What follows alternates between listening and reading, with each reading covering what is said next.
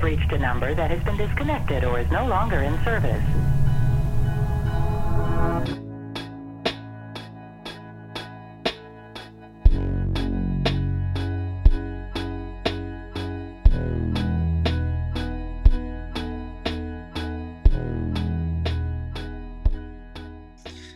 えー、セブンストーリーズはですね、名古屋駅から徒歩5分、周辺には遠藤寺商店街ですとか、しけ道といった名古屋の商人文化が一部残るエリアに新しくオープンする宿泊施設です。8階建てのホテルには、各フロア一室のみで、それぞれ異なる建築家やデザイナーが愛知県に由来する素材や伝統工芸、あるいは文化などに着想を得た空間が特徴となっています。今回お話をお伺いするのは、新森ジャミソンアーキテクツの新森雄大さんとジェームス・ジャミソンさんです。まずですね、古田さんの方からお二人が担当されているお部屋について簡単にご紹介いただけますでしょうか。はい、新森ジャミソンアーキテクツさんはセブンストーリーズの4階を担当されています。天井から吊り下げられた大きな照明が特徴的で、実は清須市の曲げ物に着想を得られており、お部屋を緩やかに仕切る重要なアクセントになっています。この部屋、あのキッチンと、えー、つなぐところにあの扉があるんですけども、こちらもあの曲げ物で、えー、表現されております。部屋に入った瞬間は独自の世界観がありますので、ぜひ注目してください。ありがとうございます。新森さんやあジャミソンさんのお二人はですね、スタジオアンビルドのデザインコンペで選出された建築家の一組で、まあ、当初は伝統工芸とか素材を割とリテラルに使用したなんかシックなデザイン案だった印象がありましたが途中でこう特徴的なカーブドウッドの照明を提案されていてなんか一気に空間のイメージというか体験が変わったようなそんな印象を持っています。お二人はですね日本とオーストラリアの2拠点でデザイン活動をされているようなので、まあ、今日はどんなふうにデザイン取り組んでこられたのかとかあるいは日本の文化についてもどういうふうに捉えているのかみたいなことをお伺いしていければなと思っています。早速お話を聞いていくにあたって、まあ、今回初めて新森ジャミソンアーキテクツのお名前や活動を知る方もいると思いますので、簡単に、え自己紹介をお願いいたします。えっ、ー、と、ジェームスさん、日本語でも英語でもどちらでも大丈夫ですが、まずじゃあ、新森さんからお話を聞いていただいてもよろしいでしょうか。はい、大丈夫です。よろしくお願いします。えっ、ー、と、新森雄大と申します。今、えっ、ー、と、新森ジャミソンアーキテクツという事務所を、えっ、ー、と、大阪と、あとメルボルンを拠点にあのやっております。でですね、まあ、あの現状、あのまあ、動いているプロジェクトとしては、まあ、住宅であったり、あとは、えーと、花屋さんであったり、はい、あと、まあ、オーストラリアのプロジェクトは、あのジェームスの方から後ほどあの少し触れさせていただくとして、あと日本においては、住宅花屋さん、あとは、えー、小さなオフィスであったり、小屋であったり、今6つぐらいプロジェクトが動いているところなんですけど、まあ、あまりあの設立してまだ3年かな、まあ、4年目に入ったところで、まだあのすごく小規模でやってる事務所なので、そこまであの大きなプロジェクトは動いてないんですけど、まあ、ちっちゃなプロジェクトはあのコツコツと行っているっていうような形で、はい、事務所を運営してます。ありがとうございます。はい、メルボルンの方について、ジェームスさんいかがでしょうか？Okay, so um, yes, I'm James Jamison and I'm Australian, born in Melbourne. Um, I, and as we met uh, in Switzerland, um, you and I, and I discovered that we had a, a lot of shared interests um, despite our different backgrounds. And this is the platform from which we work. Um, and I find it, I think we both find it a really unique opportunity for us to be able to collaborate across different countries. And um, I always find um, when we're discussing or collaborating on projects, Uday's um, view is very different from my Australian uh, colleagues. He offers a unique uh, way of looking at things. And I maybe that I give him a similar thing. You know, it, it's, um, it's, it's a very different approach and a different background. So I, I find that really useful and very inspiring. Um, at the moment, I, well, in Melbourne, we have similarly, yeah, three or four projects on the go, um, mainly residential. We're about to finish off a small cafe project in a in a regional city of Ballarat, and also we have um, um, some church buildings, which I can just show. You. It's a, it's a very small uh, 3D printed model of this. Um, but we're doing a, a residential conversion of this one. And in the neighbouring building, we're doing a, a cafe and apartment uh, complex. So this is probably the biggest project we have on here. Um, and it's quite exciting. We've got adventurous clients. Um, and yeah, and I think that's going to start construction in the next few months. いや、めっちゃ面白い話ですね。なんか、あの、かいつまんで、あの、 僕がちょっと聞きたいところだけ聞くと、なんかこう、2つの拠点の中であそれぞれ考え方が違うけれどもこう見方が違うがゆえに面白いコラボレーションだったりとか考え方にこうインスピレーションを得合いながらあの、はい、今、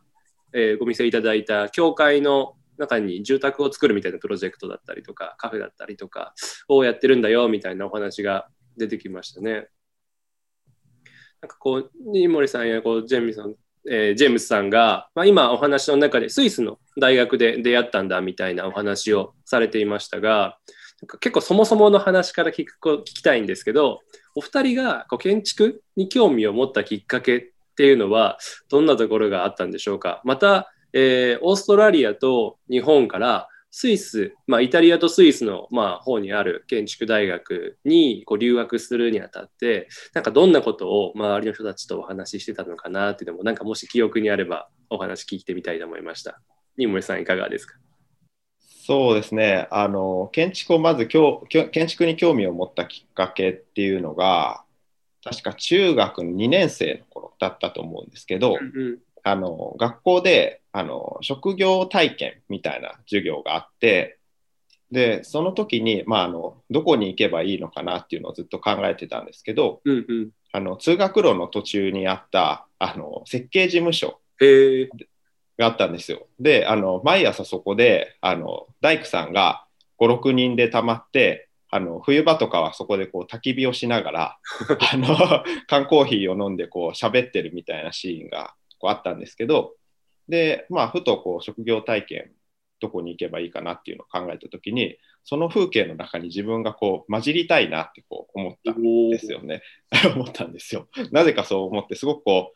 なんだろう僕の父親があのサラリーマンだったっていうこともあるかと思うんですけど、うん、まあ、働くとはどういうことなのかっていうのを当時からちょっと考えていて、うんうん、その大工さんたちの働き方、まあ、設計事務所を含めて建築に携わる人たちの働き方っていうものにその時すごく興味を持ってで、まあ、ただその応募する時にあのリストがあったんですけど、うんうん、そのそのリストにそこの設計事務所は載ってなかったんですよね。うんうん、なので、まあ、自分であのインターホンを押してあの 職業体験をさせてくださいっていうのをあの放課後言いに行ってであのすごくこう怖そうな建築家の方が出てきたんですけど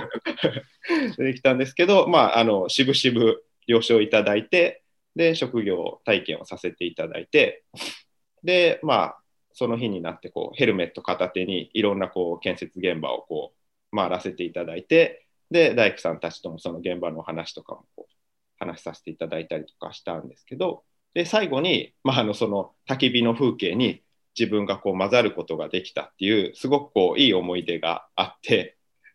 で、あの大学であの専攻を選あのどの学科に入るかっていうのをこう考えた時に、まあ、その風景であったり体験が思い出されて、まあ、建築をやってみようかなっていうふうなことを思いました。うんなるほど。面白いですね。はい、建築物に興味を持つ前に、建築に携わる人に興味を持った、はい、そうです。ね。そうです。まさにそういうことですね。ええ面白い。はい。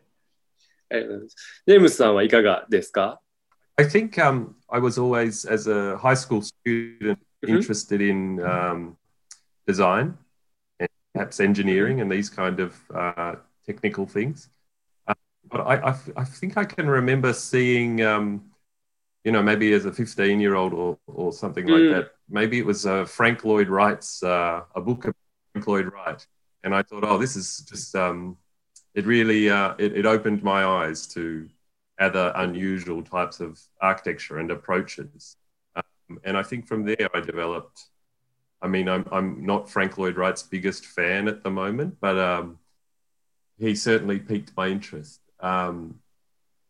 and yeah, as an 18 year old, I enrolled in university in Melbourne at RMIT, and um, it was uh, uh, a really um, exciting and energetic place to study architecture. There was a lot of um, academics and also professional um, practicing architects that that taught there. And it's also the campus is in the middle of Melbourne, right in the city. So it was a lovely place to um, experience and study and be immersed in architecture. So and and then from there, I um, I took some time off, as I mentioned, to live um, and work and study in Japan. And then years later, I, I went to Switzerland again to sort of further my studies. And um, that was very eye opening, um, uh, exposed to a, a different, another different way of thinking. Yeah.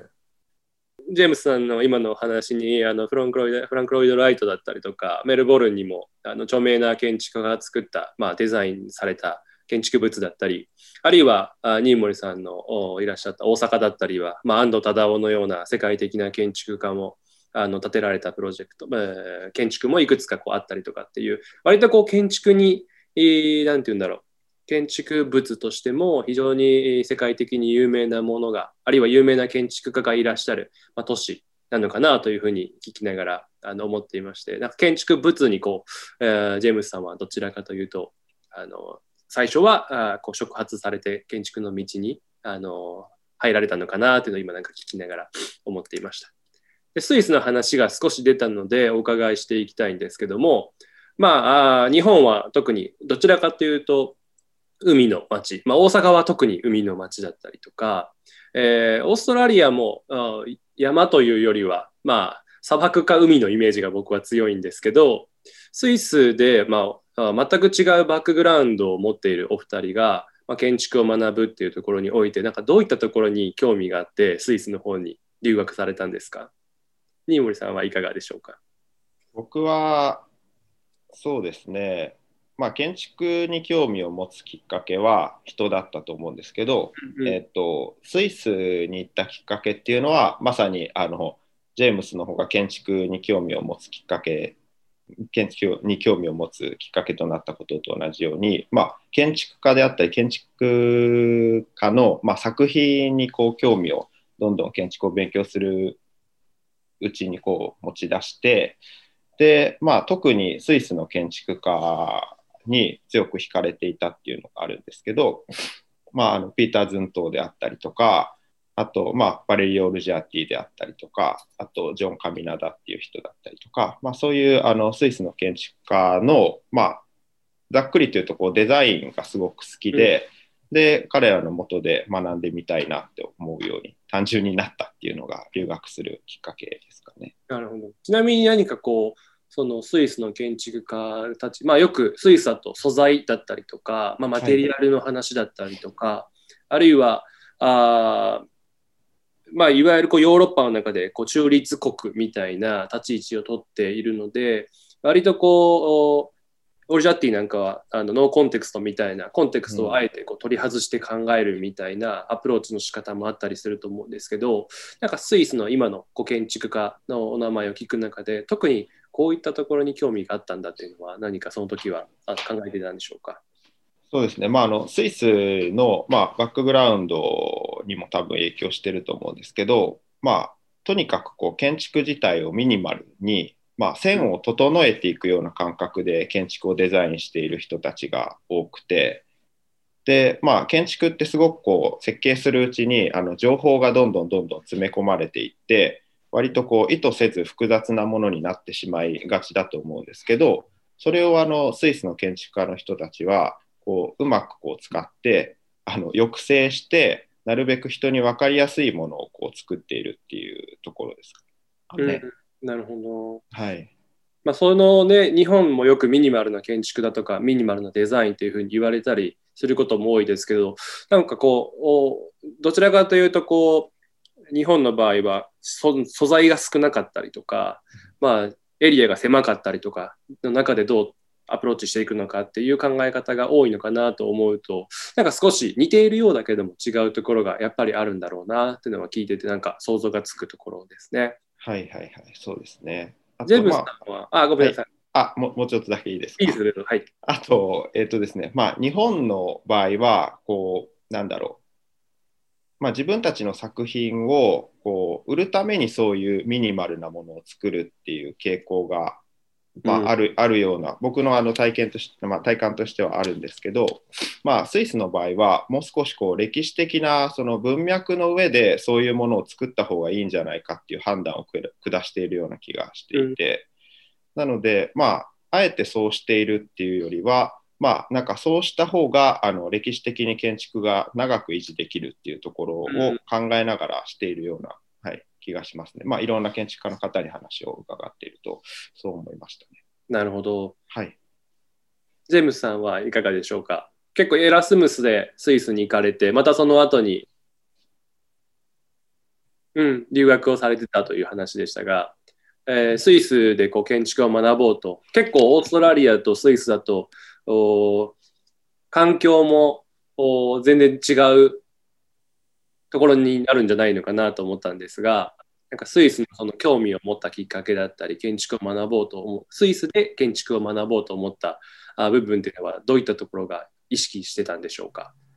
？Um, I think if I understand the the question correctly, I think my answer is a little bit similar to you guys. That my interest in in studying in Mendrisio was uh, largely about um, the architects that were the professors that were were teaching at the school, um, and Mhm. also as as a counterpoint, it's it's a, it's quite a different place to Australia. Um, a different way of thinking about architecture and, and, a- and, a, and a very different uh, landscape and climate and seasons and things like that. Mm. So, um, yeah, and naturally a different approach. Um, where I was studying in um, at the RMIT, it, it, the ap- approach was quite different in that um, it was probably dominated by a very ideas based conceptual approach to architecture and sometimes Mhm. perhaps approaching a kind of postmodernist way of thinking about architecture. The postmodernists are very strong at RMIT in those times. And Switzerland offered something very different. So, yeah, you I mentioned that I was studying uh, under Peter Zubda, and he, he offered a very different approach, you know, with, um, you know, very material rich and you, you- looking into your memory and things like these and intuition um, a- as a different approach. And this is very new to me um,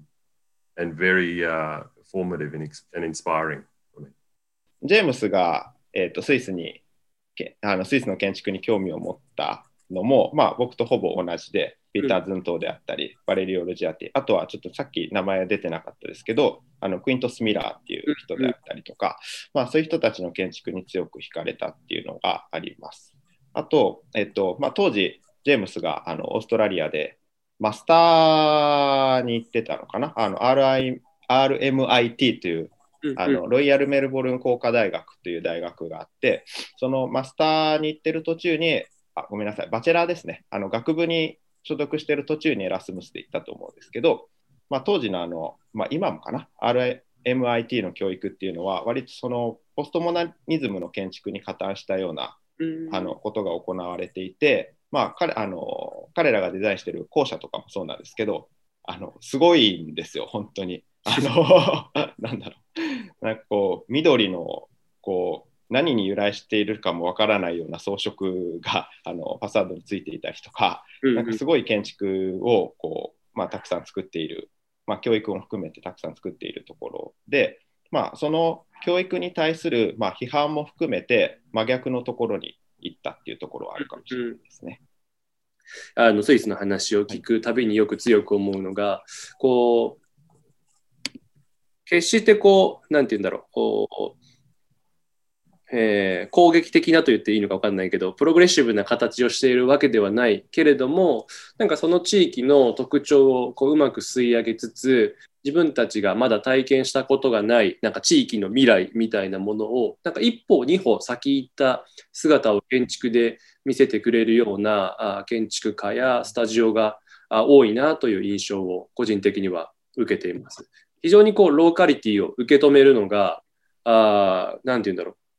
寛容なというかあ印象を受けているんですけども実際に今お二人は日本とメルボ、まあ、大阪とメルボルンで活動されていますがなんか普段プロジェクトでデザインをされるときになんか特に意識されていることだったり、まあ、スイスだったりそれぞれが学んできたことで今も強くこう、えー軸として持っているデザインの軸だったりとかアプローチの軸として持ってるっていうものが何かあれば教えていただけますか？えーとですねまあ、事務所のあのモットーとして掲げているのがあのヒストリカル・サスティナビリティという言葉なんですけど、まあ、あのそれは、まあ、先ほどもあの僕たちがこう受けた教育にも多分由来してると思うんですがあの歴史的にはい。自分たちが作ったものがどういった位置づけになって、さらにはその位置づけによって自分たちの建築がどう持続性を持つのかっていうことをあの常に考えながら設計はしていますね。まあ、それはあの建築だけではなくてインテリアでも同じことで、まあ、単純にそのなんだろう、まあ、生産であったりとかあとはまあなんだろうなまあなんていうかこう、まあ、生産の波に乗せるというよりは生産商業の波に乗せるというよりはなるべくこう長い期間建築を自分たちが設計した建築を使ってほしいなっていう意味も込めてそういうあのモットーを挙げています。でまあはいあのその、まあ、きっかけとなったのが、まあ、結構こう言われてる話かもしれないですけど、えっとその建築を使ってる人たちがその建築を勝手にメンテナンスしてくれるみたいな。まあ、特にそのその体験としてあったのが、あのアスプルンドの建築を見に行った時にあのはい森の,、森の総裁場なんですけど見に行った時に、うんうんアスプルンドが設計した建築の中中をおばちゃんが勝手に掃除してたんですよ。で、まあ、僕は一見あうんの従業員の方かなと思ってあのスルーしてたんですけど、まあ、話しかけてきて「君はこの建築が好きなのか?」みたいな話から私はこの建築をあの、うん夫が死んでからずっと大切にしていてあのほぼ毎日あの掃除をしに来ていると。と言いながらこう、まあ、うん雑巾でこう磨いてたりとかすごくこうメンテナンスを勝手にしている様子様子があってなんかそれを見た時に、まあ、自分が設計する建物も自分が死んだ後こうやってあのいろんな人たちに大切にしてもらいながら続いていけばいいなっていうことを思いましたね。はい、えっ、と、今、あの、まあ、スタジオを運営していくにあたって、こうえー今、新森さんはこうヒストリカル・サステナビリティということをお話しいただいていたと思うんですけど、えっ、と、こう、大阪とメルボルンという2つの都市だったりとか環境の中では結構サステナビリティについても捉え方が違うかなとは思うんですけど今回こうお二人がお話をしていく中でスタジオの中で重要視しているこうヒストリカル・サステナビリティをメルボルンの中でどうやってアプローチしているのかどうやって考えているのかお伺いしてちょっとこのおラスラストにしたいなと思います。Um, I, I think uh, our approach, uh, Hi. this, this idea of historical sustainability or um, a kind of uh, respect for context, both this is we both operate with this with this kind of thinking. Um, you know, and, and this this can be about history. This can be about the physical built context of a place. Um, this can be about how people use the place from day to day and for me it's also it's, it's very landscape is very important and and and even in the middle of a city landscape is quite important and that doesn't have to mean um, vegetation or trees or things like that. Um, and and something that perhaps is related to that is um, especially with private clients an idea of how how a project or how a building or how a situation would will interface with the public. And so and what's that relationship between private and public? And and i think we're both quite interested in this dynamic testing this playing with this dynamic and perhaps, and that might mean sometimes introducing um, a more public uh, aspect or device or element into a private project. And this interest for us, I think, as well. Yeah,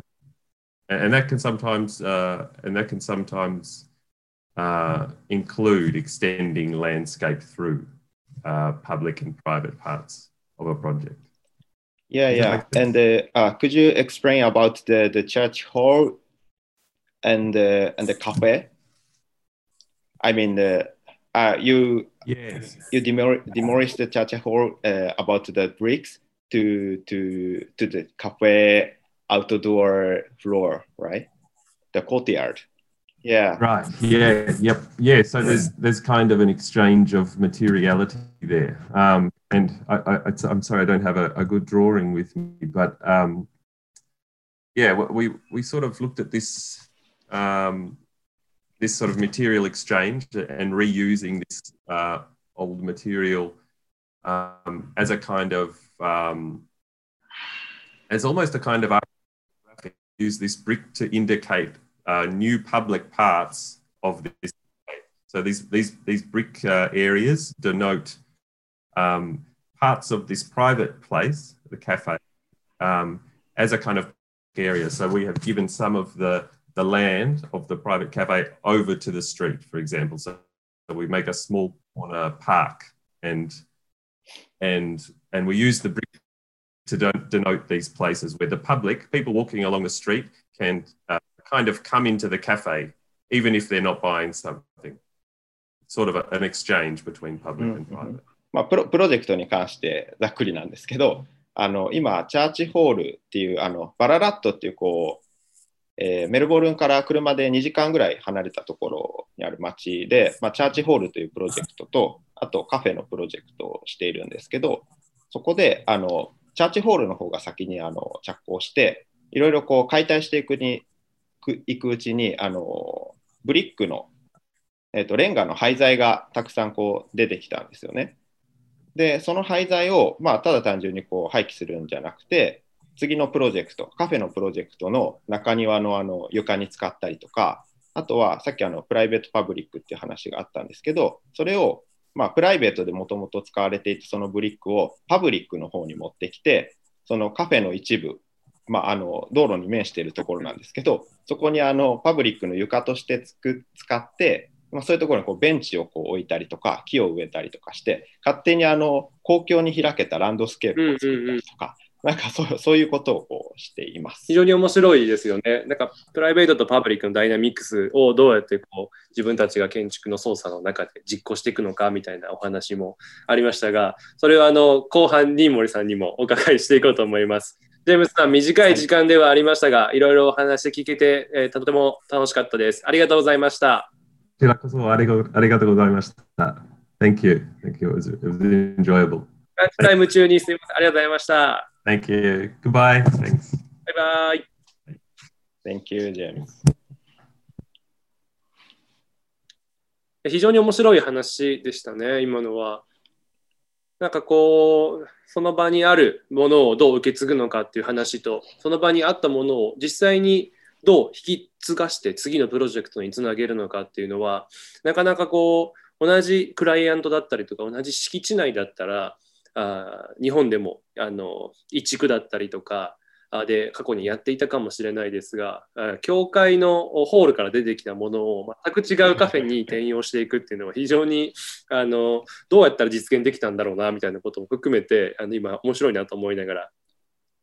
聞いてました。今のようなプロジェクトは結構ニーモリさんとジャジェームスさんではなんかどうやってこうコラボレーションしながらそういうディスカッションだったりとかデザインのアプローチを決めていかれるんですか？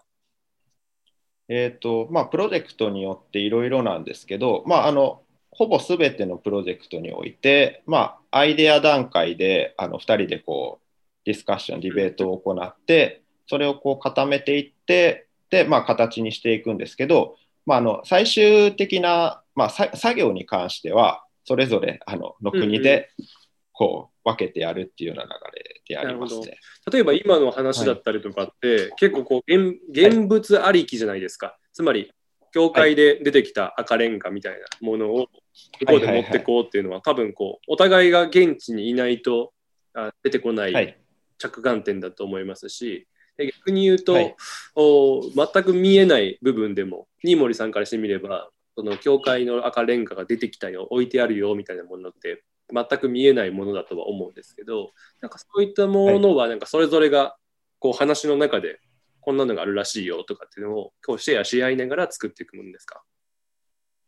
そうですね。まあ、あの、教会に関して言うと、あの、僕が現地であのあ見て、僕が出したアイデアなんですけど、あそうそうなんです。なので、あのまあ、年に、まあ、あのコロナ前までは年に1回かな、1回かまあ2回ぐらいこうお互いの国をこう行き来していて、で、それぞれのプロジェクトの進捗具合を確認したり、まあ、あとはあの僕たちってあのレンガ像の建築あまり見慣れてないじゃないですか。なので、まあ、ジェームスからすると一見ただただのゴミにしか見えないようなものが僕にとってはこうすごいこう宝の山に見えるんですよ、自分がほとんど使ったことのない素材なので。なので、まあ、そういったものをこうできるだけ、まあ、ヒストリカル・サスティナビリティというモットーに乗せながらどう転用できるかっていうことをこう常に考えながらやるっていうのがそうですね、まあ、スタイルとしてこう少しずつ確立されつつあるのと、まあ、あとはもう一つあの言葉としてあのローカルブリコラージュっていう言葉も事務所のモットーとして、まあ、モットーというかあの方法ですね建築を作る方法として挙げてるんですけど、まあ、あのバララットっていう町でもともとジェームスも事務所を構えていたのですごくこうちっちゃい町なのでみんな仲がいいんですよね。でその,、まあ、その町のコミュニティにどんどんこう入り込んでいくことで得られる情報であったりとかたくさんあると思うんですけど入り込んでいく中であのなんだろう建築をどんどんローカライズしていくというか、うん。まあ、素材も含めて建築をどんどんローカライズしていくっていうことがあのできるんじゃないかっていうことでやってます。まあ、あのお大阪に関して言うとやっぱり大きな都市なので、なかなかそういうことができにくいっていうこともあるんですけど、まあ、でもその大阪の中でもなるべく自分の周りのコミュニティ自分がこう所属しているコミュニティの中で、まあ、そういう材料をこう転用したりとか、まあ、あのなんでしょうね。例えばこの今映っている家もそうなんですけどあの大工さんとすごくこう密なコミュニケーションをとってあの大工さんがもともとこう他の現場で余らせていた素材を自分のあの家の中に使わせてもらったりとかなんかすごくこう材料のこう、まあ、物流のこう方法をこう考えてるっていうかそういうことをこう建築の設計手法としてなるほど、非常に面白いですよね。は転用みたいなものを積極的に捉えて、自分たちの、まあ、地域だったりとか、あるいはこう建築物の中にどうやってこう反映していくのかというところですよね。やっぱりスイスにしろ、まあ、日本にしろ、ベルボルンにしろ、もう本当に国や、まあ、国境を越えて、えーこの、まあ、日本だけじゃなく、本当に世界的に環境の問題、気候変動の問題だったりとかもあると思いますし、まあ、少ないマテリアルの中で、リソースの中でどうやって、え生活や社会を回していくのかということを、まあ、積極的に考えている時代に、特にこのコロナっていうのは大きなインパクトを与えていたんじゃないのかなと思うので、なんかそういった視点を今日はちょっと短い時間ではあったんですけど、ジェームスさんとのお話の中からも、なんかいくつかお伺いできたんじゃないかなって聞きながら思いましたね。あでもそういう面で言うとあの、まあ、今回のプロジェクトだったり名古屋の都心部っていうエリアで言うと、まあ、歴史はかなりあるとは思うんですがなんか大阪と似たような感じで、まあ、再開発がどんどんと進む中でなんか地域のローカリティだったりが見えにくくなったりとかなんだったら今回はコンペということもあるので非常にこう、えーコンペかつコロナ期間中のコンペだったのでなかなか現地を見に行くことも難しかったと思うんですけどなんかプロジェクト自体というよりもなんか名古屋の街とか大阪の街みたいなものをなんかどういうふうにこう新森さんたちの中では最初認識してたのかなと。今名古屋造形大学で非常勤もされてらっしゃるんでしたっけ？あそうですね。名古屋の街っていうのをなんかその当時と今と比べてなんかどういう捉え方してたのかっていうのをお伺いしてもよろしいですか？そうですね。難しいですね。いえいえいえいえ。えーっとですね、まあ、名古屋自体を、あの名古屋造形大学非常勤に行かせていただくまでは、あのほとんど訪れたことがなかったんですよ。で、まあ本当にあの、名古屋城すら行ったことのないような状態で、まあどういう街かっていうのが全くわからなかったんですけど、ですけど、まああの、多分こコンペが多分きっかけだと思うんですけど、コンペをきっかけに、名古屋に本当にあの、なんだろう、まあ伝統工芸がたくさんこう各所に散りばめ、うん。散りばめられている、まあ、各所でこういろんな伝伝統工芸が盛んに行われているんだなっていうことが分かってでそれをきっかけにあのいろいろ名古屋の各所を訪れるようになったんですけど、そうなんです。でまあ名古屋っていう街をどう捉えているかっていうことに関しては難しいですね。なんて答えたらいいかな。大きいですよね。ちょっとそうですね。まあ、なんかちょっと質問の仕方を変える変えて、まあ、あの後半の方では、まあ、どうやってプロジェクトについてこう取り組まれたのかっていうのもお話も聞いていこうと思うんで、ちょっと前半、はい最後の質問これにしようかなと思うのが、まああのはい。今回、えーまあ、ジェームスさんと新森さん、それぞれのお都市の中で、えー建築デザインに取り組んでらっしゃると思うんですけど、まあ、クライアントだったりとか、あるいは友達、友人が、まあ、自分たちの国や地域を訪れた時になんか必ず連れて行く場所だったりとか見せたい風景だったりとかっていうのはなんかそれぞれあったりするのかなって聞いていこうと思ったんですがちょっとジェームスさん出られちゃったのでなんか新森さんが、あのメルボルン側に行った時になんかこう見に行ってすごくあのエピックな場所だったりとか。あーはいこう日本においても絶対に連れていく場所だったりがあればお伺いしてもよろしいですか？わかりました。あの浅野さんからこの質問のリストをいただいたときに、てっきり僕はあの名古屋の中で誰かをあどっかに連れて行かないといけないのかなっていうふうに思ってたんですけど、まああの自分のまあ生まれ育った町とかで言うと、そうですね、えーっと、まああの、めちゃくちゃベタですけど、誰かが来た時に絶対連れて行くのは阿波踊りえー、なので、まあ、徳島であの生まれたんですけど、で、まあ、育ちは愛媛なんですが、今も実家は徳島にあって、で、まあ、徳島っていう町はとにかく何もない町で、あの、阿波踊りの以外、阿波踊り以外の時期に誰か来ても、正直連れて行く場所っていうのがあまりないんですよね。なので、まあ、来てもらう時期を、いつもあの阿波踊りの時期に限定してるんです。8月の、はい、11日から15日の間に来てくれっていうふうには言ってるんですけど、まあ、でそこで、まあ、徳島の、まあ、伝統文化に触れてもらったり、あとはその阿波踊りを阿波踊りに一緒に参加した後に、まあ、その後、えっと自分が生まれた町から少しだけこう、まあ、阿波市っていうところなんですけど、もう少し西側に行ったところに、まあ、伊谷っていう場所があって、そこの伊和伊谷にあの縄の橋があるんです。縄の橋、おお、すごい怖い。なそうなんです。あの渓谷の中に縄で作られた橋がこうかかっててなんかそういうあの、まあ、建築的なところも含めてあのそういう縄の橋のこうテンションをこうそれを渡りながら感じてもらったりとかたりとかあとはまあそこのあのローカルフードですね。まあそばが有名なんですけど、まあ、そういうものをこう、はい、あの水がすごくきれいなのでおそばが有名で、まあ、そういうものをこう食べたりとか。あとはえっ、と ああとはあれだなえっ、と生まれ育っ生まれた町に土中っていうものがあって、あの土の柱とかですけど、あのすごく多分こう地層上あのなんだろうこう自然にこう雨とか、まあ、風雨で削られて、まあ、土のこの地層が柱状にこう現れているような場所があるんですよね。その風景が僕はあのすごく好きで、あの大学4年生の時に卒業設計の敷地にしようかなと思ったぐらいの、そういうその場所がすごく好きなんですけど、まあ、ただすごくそこも寂れてて、観光観光客とかもほとんどいないんですけど、い、ないんですけど、まあ、そのなんだろう特殊なその場所だけが持ってる風景っていうのがそこにはあって、なんかそういうものをこう訪れた人には見てもらいたいなと思って連れていくようにしてます、非常に面白いですよね。その途中だったりもそうですけど、割と、おまあ、阿波踊りはまあ文化的な部分があるかもしれないですけど、今お話聞いてる非常にその環境とか自然とかみたいなところ、プリミティブなところの中から、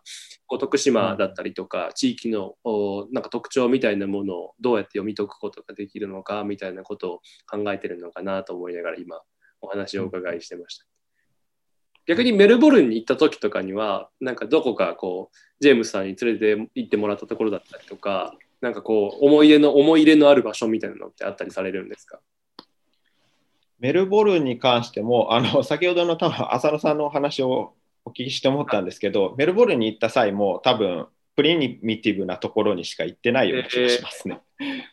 なので、まあ、あのジェームスの言葉の中でもランドスケープっていう言葉がい何回か出てきてたと思うんですけど、あのオーストラリアのちょっと場所の名前を忘れてしまったんですけど、メルボルンから南下した町があって、南下して、そのオーストラリアのオセアニア大陸の、えっ、と、南東かな、の端の岬があるんですけど、そこからあの天気がいい日はあの南極が見えるらしいです。で、まあ、その道中も含めて、もう本当にあの、なんだろう、建物が一切建ってない場所を、こう、車で何時間も走りながら、まあ、雲、雲のこう流れとかこうずっと見えるんですけど、でもう全くこう何もない木がこうちょこちょこと生えてるだけみたいなそういうこうランドスケープの中の一本道の道路をずーっと永遠と走りながらあの南極が見える岬まで到達するみたいな。なんかそのあのなんでしょう、まあ、途中の風景も含めてあのそういうなんかこうプリミティブななんだろう、まあ、地球ランドスケープが持ってる地球が持ってる原風景みたいなものに強く惹かれるっていうところはあり惹かれたっていうことがあります。面白い視点ですよね。そのヒストリカルえーサステナビリティみたいなものと何かこう、の原点というか、みたいなところが、なんかお二人が生まれ育ったこうエリアだったりとか、その地域でこう育まれた風景みたいなものが、なんかこうお二人の中に何かインスピレーション源じゃないかもしれないですけど、あの根ざしてらっしゃるのかなっていうのがなんか聞いていて、あの想像できましたね。非常に面白い視点だなと思いました。で今回、ありがとうございます。あのプロジェクトをね、あのやっていらっしゃる、あの今回のセブンストーリーズは名古屋の本当に名古屋駅からすぐそばの都心部だったりっていうので、なんかそうしたところからどうやってこう、おなんて言うんだろう、まあ、風景を読み取ったのかとかは後半の方にいろいろとお話を聞いていきたいと思います。というわけで前半の方は以上になりまして後半また改めてお部屋だったりとか素材についてのあの理解をどうされたのか聞いていこうと思います。どうもありがとうございました。ありがとうございました。